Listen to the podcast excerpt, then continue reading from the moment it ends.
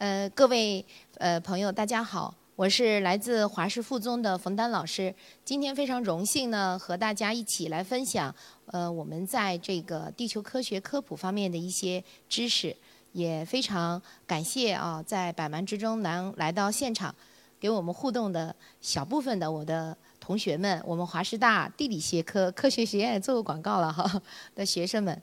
那么首先呢，我非常呃。这个想和大家分享的第一个主题，也是我们很多就是适龄的呃青年的爸爸妈妈们，然后非常感兴趣的一个话题，就是我们在大自然里和孩子们能干一些什么事情。其实呃，听说一说起华师附中，很多人都认为华师附中孩子们都是一些学霸，但是在我观察而来，嗯，我觉得我教了这么多年书。绝大多数在高一成绩特别好的孩子们，他们都会在记住了，是在小学三年级、四年级、五年级、六年级开始，他们对科学特别的痴迷。也就是说，他们特别喜欢观察虫子、树叶，乃至我们经常说我们的孩子很喜欢恐龙。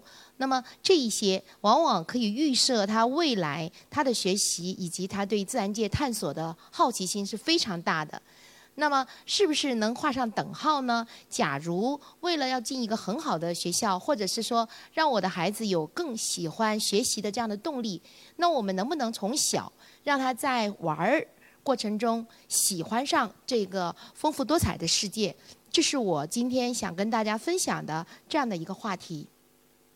但是在大自然里面，我们能做什么呢？其实近十年我会发现，随着我们的家长年龄的越来越年轻。大家就会发现呢，我们自己的小朋友爱读的书，可是我在我的中学和高中阶段，我的老师并没有给我普及那么多。那么，由于我们的家长们他们在这方面呢越来越有好奇心，所以其实推动了我们很多的自然教育者工作者他们的一个工作的兴趣。但是，我也观察了很多年，我还是觉得我们现在市面上做的这些事情，还是停留在知识的层面上。那怎么是我倡导的一种学习理念呢？其实我更希望我们回归到传统的游戏、传统的这个生态环境里面，让我们的孩子能在其中得到更多的一个呃启发。例如，我们看后面这三张照片，那其实实际上是没有修饰的，也没有特别的摄影师，就是我拿手机拍的。那么他们在户外，第一个我认为有三不怕，这个是恰恰是我们现在小朋友最怕的三样东西。第一，怕黑，就是因为我们接触了好多可怕的故事，大家总觉得说有鬼怪啊，或者是呃有奇奇怪怪的东西。第一是很害怕黑的，第二很害怕脏。脏是什么呢？就是我很讨厌泥土，我很害怕把我漂亮的裙子啊、美丽的鞋子。呃，等等，搞脏，然后呢，也不敢去碰各种的他认为脏的东西。最后最糟糕，第三样就是很怕虫子，不管什么虫子，只要活的，他都很害怕。这三怕呢，其实实际上从另一个角度，就是我们所说的自然缺失症。而且这三个害怕，其实实际上说明了我们在养育的过程中，第一没有让他有勇气；第二没有让他有探索未来的一种无知无畏的这样的好奇心。最糟糕的还有一点就是，他不知道什么是真正的脏，什么是真正的干净。因为我们说，我们体表能接触到的任何的东西，它不是脏，它仅仅是我们可能手被洗掉的东西。真正的脏是我们。无节制的吃，比如说我们吃辣条，我们吃各种被化学物品污染过的食品，那才是真正的脏，因为你们的身体没有办法排泄出来。所以，由于我们没有办法给到真正的这样的一些教育，小朋友们，他们对世界的感知以及认知跟我们期待是不一样的。所以，你在妄想到了高中，他对科学是持久的热爱，那是不可能的。所以，假如我们把这个事情赋予非常高深的教育理论，它是非常高深的。但是，我们今天的主题其实是很开心的啊！我也希望呢，我们的呃这个屏幕前的或者是在场的我们的朋友们，通过我今天分享的这个讲座，来思考一下这个问题：到底我们在自然界里可以给到我们孩子做一些什么事情？那么，首先我先播一个视频。那这个视频呢，是在很久远的好多年前了。当年我还戴着眼镜啊。后来做了近视眼的手术。那很明显，我们去了新疆。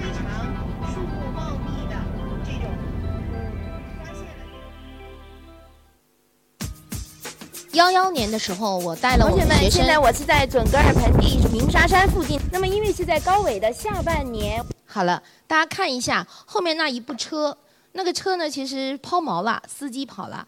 假如我们在百度上依然还可以搜索到华师附中二十四师生被困准噶尔盆地，因为当天我们是司机进去的时候，我们选择的点，当年我们选择的点就已经不是旅行社带我们去的那些旅游的点，所以呢。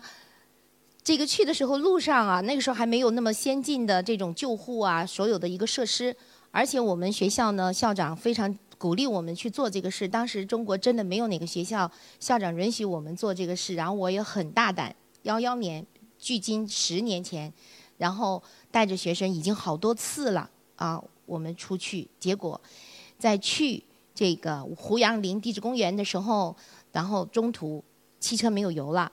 这个司机呢，汽车去找油，然后我们为了，就是我当时啊，我为了当时让学生不要害怕，把学生拉下来，然后拍摄的一个镜头哈，我们看一下。白天相对来讲比较长。那么在这个地方呢，我们来到了规划木和恐龙国家地质公园。那我身后呢，实际上就已经是奇台的这个规划木，那远处是一个像河谷般的这样的，左侧的岩层呢，实际上是水平状的。而且呢，我们为什么说它是沉积岩类的这样的岩石呢？我们可以看出不同颜色的沉积物。那么这样的小河谷一直把冲击物排入，实际上顺着这个河谷的这样流淌，是要流着漂在这个这个水上，或者是掉到这个泥沙里，然后腐烂。今天我们来到了乌鲁木齐市附近的这个大阪城，号称中国最出名的风谷。风向转向的这个页面，它的朝向是不一样的，列的这种距离，它是有一定科学的研究的。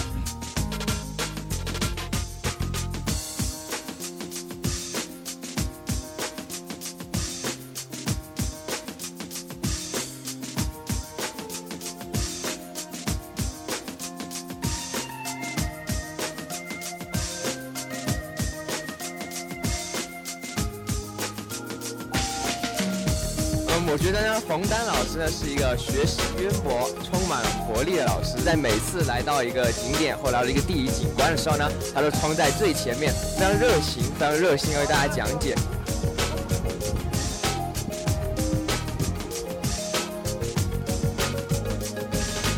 然后他特别爱石头，然后呢，他一这是我的儿子，十年前哈，他现在在读博士。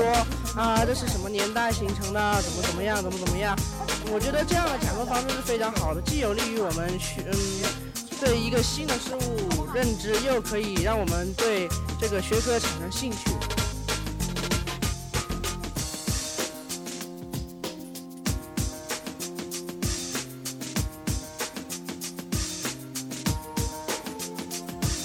像我以前呢，没有了解到主动设问观察法的时候，只会听导游介绍。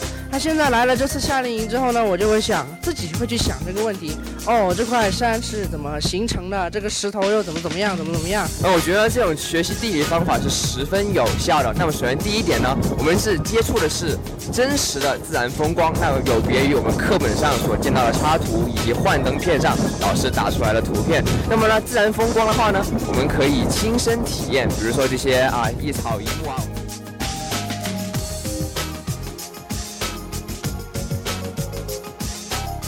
这是从零五年开始哈，就是我们寒暑两假，就是零四我调入附中，然后从零五年开始一直持续到疫情前，寒暑两假是没有停过的，啊，就是每一个寒假和暑假都带队出去。那么这个坚持是很难的，是我们整个科组在做哈，然后孩子们是从小到大一直在跟着我们走。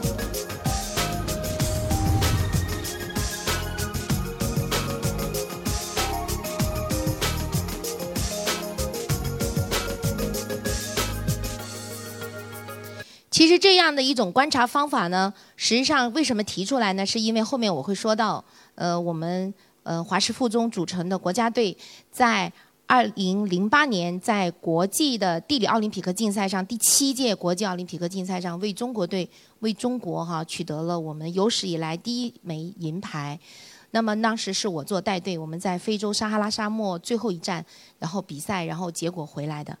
所以这一套方法其实是培养最喜欢提问题的孩子，他不局限于地理。所以说那个时候开始，我在思考，说最顶级的孩子、最热爱一个学科的孩子是这样培养出来的。那我们能不能把这套方法给到好多小朋友，让家长来培养这些孩子们呢？本来是这样想的，一开始是没有想到这个问题，只是想说我们多带学生出去，我们去培养他。但是其实附中的学生是有限的。那么经过了这一次，就是新疆这一次，不是中途没油，然后出了事情，但是有惊无险哈，最后安全获救。然后好多记者来采访我的时候，我特别当时是恳请他们哈，我说你们笔下留情，没有哪个学校愿意让呃校呃这个老师来做这样的事情。然后我们因此还得到了国际的奖。我希望大家不要把这个新生的事物给。泯灭掉，那你想，那是十几年前，现在才开始提研学和游学，所以其实实际上这种方法我们是研究已久的了，思考啊思考，但是发生的问题是非常多的。其实有最后一番一番话呢，是我已经被吓得六神无主。到了第三天，我们去到了这个采石城的时候。啊，然后我说了一番话，就是我们特别想把这套方法告诉大家，但是呢，其实我们需要很多的平台和很多人去了解它。我现在呢是在新疆准格尔盆地的五彩城，我真的是很少自己独自或者跟友人来这些地方进行旅游，我而希望是在我有限的时间之内，能有精力的时候。带更多的孩子来到可能他们参加旅游团无法到达的地方，去学会去领略大自然的美。比如我身后的五彩城，呼呼作响的风声，大家可以看感受到自然界给我们的一种宽广胸膛的一种感受，或者是说夕阳即即将落下，五彩缤纷的色彩在我们眼前展示的那一刹那的美，只有在亲身感受的时候，你才能知道。可是来到这里之后，有很多孩子却说：“哎呀，这些山脉跟我平时看到的东西不一样啊！哎呀，冯老师，为什么这里会有这样的颜色？”实际上，产生这样的疑问，正是因为老师把它带到了现实生活中的这样的一个最大的问卷里。生活中的地理的美，不仅仅停留在试卷里。我非常希望跟随我过来旅游，或者是科考，或者是休闲的孩子们。可以自此养成这样的一种习惯，长大之后，或者是他身边的朋友可以跟他一起，主动的去寻找美丽的自然风光，去亲近大自然，或者掌握一些通俗的地理方法，去欣赏大自然的美。这就是我作为一个地理老师最希望做到的一点，非常的朴实，但是也非常的难。希望电脑前的你和我，我们一起努力。啊，以往呢，我经常播这个片段的时候，哈，到这里的时候，其实实际上最后一句话是很多老师都要说的，就是他因为在十几年前做这件事情是很难的，因为带出去不容易，然后顾及安全也很难。但是随着你看十年之后，我的学生都开始做爸爸妈妈了。其实现在我们未来再讲这个主题的时候，其实我已经思路换了，我们未必一定要跟随学校的脚步去做。因为学校的老师可能有更多更多的工作，包括他应试的要求，可能在户外他对很多东西并不一定非常的专业。但是我们的父母假如可以学习一些基本的这样的一些课外的一些知识，其实跟孩子们在出去的时候，特别是现在的国家公园，它有非常多详细的讲解。那这一套的简单的方法，往往是可以帮助我们跟孩子进行深度的沟通，以及培养未来他对世界一个非常美好。的一些观察方法的一个非常好的路径啊，非常好的路径。那这是我在幺二年的一个视频，可是我们看一下另一个视频，这是在零八年的时候，零六零七年的时候我去澳大利亚。那么它简单这个视频其实前后差了三四年，但是我们会发现两个社会对孩子培养的思路差异是极大的。这是在昆士兰大学外岛的一个 education center。那么穿短裤的那个胖胖的那个是一个 daughter，他在给我们学生讲解样方里面浅海的 sea grass，就是水草的一个生长的环境，而学生们只负责记录数据，然后隔五米做一个样方，记住了哦。我刚刚讲的是幺幺年，这个是我带队参加国际奥林匹克竞赛之前，为了培养学生的野外实践能力，我们做了好多好多年的这样的一个实践。其中有一个点，到了澳大利亚，特意参加他的为期七天的研究性学习的。那么他比我们还早三年，离现在已经十四年过去了。但是在我们现在中国有没有这样的一种学习的环境，尚且不知。对吧？它是社会性的，就所有学校可以到这个基地、到这个中心里去打卡，最后形成学分。那么十四年之后，我们现在在倡导研学，我们在倡导走出户外。可是十几年前，他们已经是这样培养他们的孩子，他并没有把一个道题告诉你答案是什么，而是需要你在户外进行这样的什么学习。当然，在中国呢，我觉得这样的可能性未来会有，但是其实我们的国情是不容忽视，就是班额很大，老师的基本的素质也没有达到在户外可以完全进行研究性学习指导。那么怎么办呢？其实实际上这也是这几年我一直想做的事情，就是说我们是可以通过亲子的教育和家庭教育以及。更多社会性的地球科学科普教育者的这样的一个身份的一个普及，然后让我们更小的孩子们能有这样的一种学习的方法。从新疆回来之后呢，我们就做了大自然工作坊选修课第一期。那么大家也注意到了，其实我做的所有的事情，我都会在录视频。其实我们回顾回去，幺二年我们做的选修课，开了十五个家庭，开了三期，最后以失败告终。因为我们会发现，家长跟孩子在一起的时候，我们发现了太多太多的亲子问题。这也是后来我又做了很多深入研究的一个契契机啊契机。家这些孩子们现在都已经毕业了，就是我们做了很多尝试。呃，你你会说为什么不在高中，会在初中？因为只有初中的家孩子才能跟着家长，到了高初二之后他都不理你了，是不是？所以后来其实我发现，我们要做这件事情，要影响孩子，应该是从孩子小的时候，一二年级、三四年级。那谁能影响他呢？你不能期待学校的科学课老师。一个师资力量不够，师资力量不够绝对的专业，因为它是一个领域里出去的，它不能涵盖生物、地理、物理、化学都懂。那么在这种情况下，就是我们的父母，因为他的知识是很浅的，啊，很浅，我们完全是可以做到这一点，啊，做到这一点。因为这个视频太长了，我这里就不播了。那我们看一下，其实实际上在世界上，奥林匹克竞赛呢，有地理的，有天文的，还有地球科学的奥林匹克竞赛。有不同门类的奥林匹克竞赛，除了数理化都有奥林匹克竞赛。奥林匹克的意思就是说，在这个领域里最喜欢这个学科知识的孩子的盛会，并不是为了他得到金牌。那么，在这个最下面的这一张照片，就是右下角的这张照片，就是我们在撒哈拉沙漠一起合影。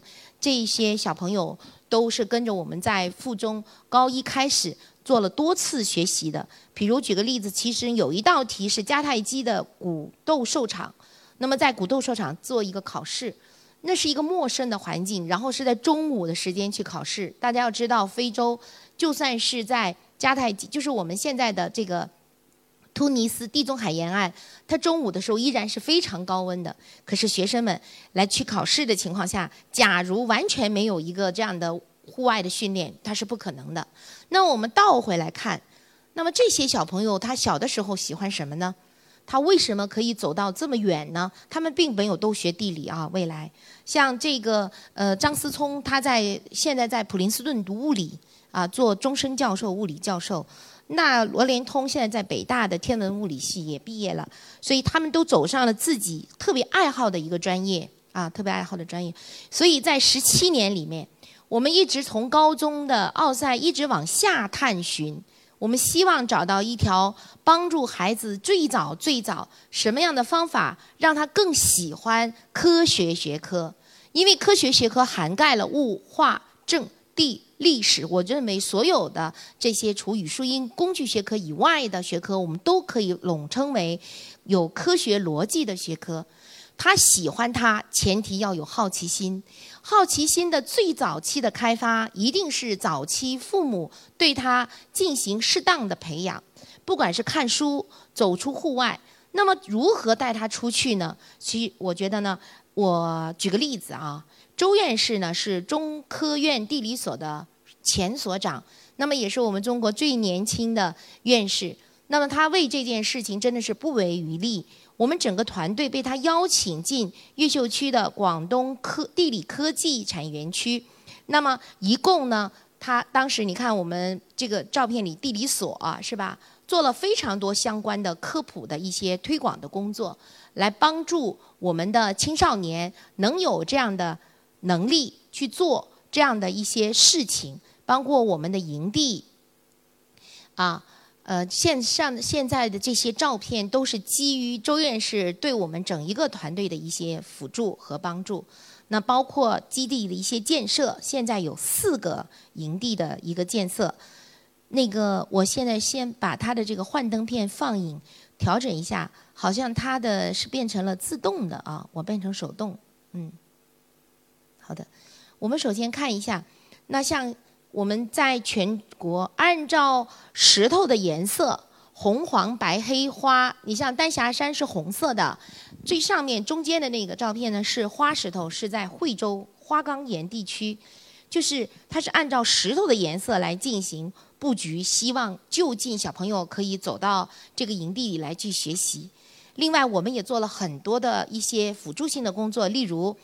培养学校的老师，但是做了这么多之后，我们依然发现，我们再怎么做都是不足以满足很多小朋友或者是家庭对这件事情的一种渴望，因为一扩一学校是不可能实现的，啊，只有我们自己，就是我们广大的市民朋友们，还有我们适龄的这样的一些青少年，他们愿意参与。你像我们那个这个工作坊里每。基本上每个月都会有很多很多老师来参观，但是你觉得，就算是培养了所有的老师，又怎么样呢？对吧？他以学校为单位出去的可能性，我觉得随着疫情越来越铺，就是发展，其实这个可能性是越来越小的。那么，可是出去一趟对孩子带来的影响的巨大是终身的啊，是终身的。我们这里有非常多的例子来证明这些事情。例如，我们说有人因为天文测试或者是摆弄望远镜，自此喜欢上机械；有人因为参加地球科学奥林匹克竞赛，他就会喜欢上古生物，乃至于植物或者是其他相关的科学学科。还有一些观鸟，对吧？虫子，刚刚不说怕黑怕虫子吗？就是你要让他接触，他觉得哦，然后了解。这些虫子的来源和未来走向，包括石头和土地，就是我们现在在海南做的一个大型的农场营地，就是土地，就是在呃呃这个火山喷发旁边有一个红土地的做的这些。你看那张照片是孩子们在观察石头，对不对？我们为了让小朋友们喜欢上，我们会发现小孩子们最喜欢的就是我现在手里拿着的。这样的一些化石，例如像这一块，我们说灰岩形成的，形成最典型的，这是湖南的，呃，非常常见的。当然现在说是没有定种啊，这样的一个呃三叶虫的化石是吧？它是真实的。那么像我们这次地球科学知识竞赛考试里面，其中有一块的这个让辨认的一个石头，就是我们也是湖南最常见的，就是我们皇冠。三叶虫的尾巴是吧？皇冠三叶虫的尾巴。那么像这一些的石块，也是我们探索科学最简单、最最快捷的一些方法。例如，还有像这一些鹦鹉螺，就是我拿回学校的时候，很多人第一件事就问：这个是真的还是假的？其实对于小朋友而言，真假是其次的，好奇心是最重要的。假如我们拿出一个物件，他很好奇。那么他去研究它，它为什么是亮的呢？因为它玉化。为什么它是有棱的呢？因为它跟我们一般的鹦鹉螺不一样，它是另一种款式。那为什么两个鹦鹉螺看大小不一致，对不对？然后还有像这个石头，这个石头最后发展为了游得更方便，在海里生存的更好，其实它进化才会变成卷在一起的鹦鹉螺。就是其实好奇心是所有科学研究的一切。那么，假如我们让学生从他自己身边能看到的东西去喜欢上，或者对未来学习的学科感兴趣，那我们成功就已经成功了一半了。例如，我们在二零二零年做的海流图恐龙足迹，其实这个是没有被保护起来的。上面地面上大家可以看得到，地面上的这三个就是我他我们坐在这儿的是脚印，对不对？是脚印，对吧？我为什么让一排人坐在那儿呢？我是希望大家能知道这只恐龙有多大。而我们找到它呢，是通过李建军教授，就是我们呃中国自然博物馆的一个高级。讲解员，然后他写了一篇论文，然后我说李老师，你能不能把这个地点给我，拿经纬网，拿定位器，然后跑到那里牧民家里，在后面我们自己找牧民，不告诉我们在哪里，因为有很多化石贩子去那里拿怎么样啊？去踏这个这个这个化石这个足迹，然后用这个足迹之后，然后呢去贩卖，是吧？幸幸好他没有拿那个刀把它割走，对吧？真正具体看，我们看到它是是这样的啊。那么，而且甚至能看到当时足迹踩下去的时候，那个泥是从什么？它的踩下去那里冒出来的那种感觉，啊，其实实际上真实的看到和在图片上看到，或者我们在图片上看到，我带着他去找他看到，我不知道是什么龙，但是我看到它，我都很好奇。所以在这个问题上，我再举一个例子，比如说，这是内蒙古自然博物馆。呃，内蒙古省博物馆一个非常典型的一个案例，这个小朋友从小喜欢恐龙，然后他现在成为了中国最厉害的一个恐龙模型的建造师，就是没有任何一个人比他更清楚恐龙的种类，然后它的形态，因此他做出来的东西惟妙惟肖。其实实际上你说他盈不盈利是暴利，因为任何一个模型都是上几十万的。所以，假如我们的小朋友是真实的对某一件事情痴迷，其实我觉得任何的问题，包括名和利，是不需要担忧的。主要的问题是，现在小朋友们不知道自己要干什么，以及不知道自己喜欢什么。其实，恰恰是从这一次开始，零零年以及包括之前，我发现了非常多相关的一些内容，引发了我去思考：我是不是应该把目光再往下，再往下。我们去找到更年轻的小朋友，然后或者是家长们，然后帮助他们来做这件事。所以我们现在才做了广东省青少年地球科学知识竞赛，而且从第一届到第四届，题目逐年增加，可是成绩逐年提高，说明实际上我们现在整一个的地球科学普及的这个方式方法是越来越好，越来越好的。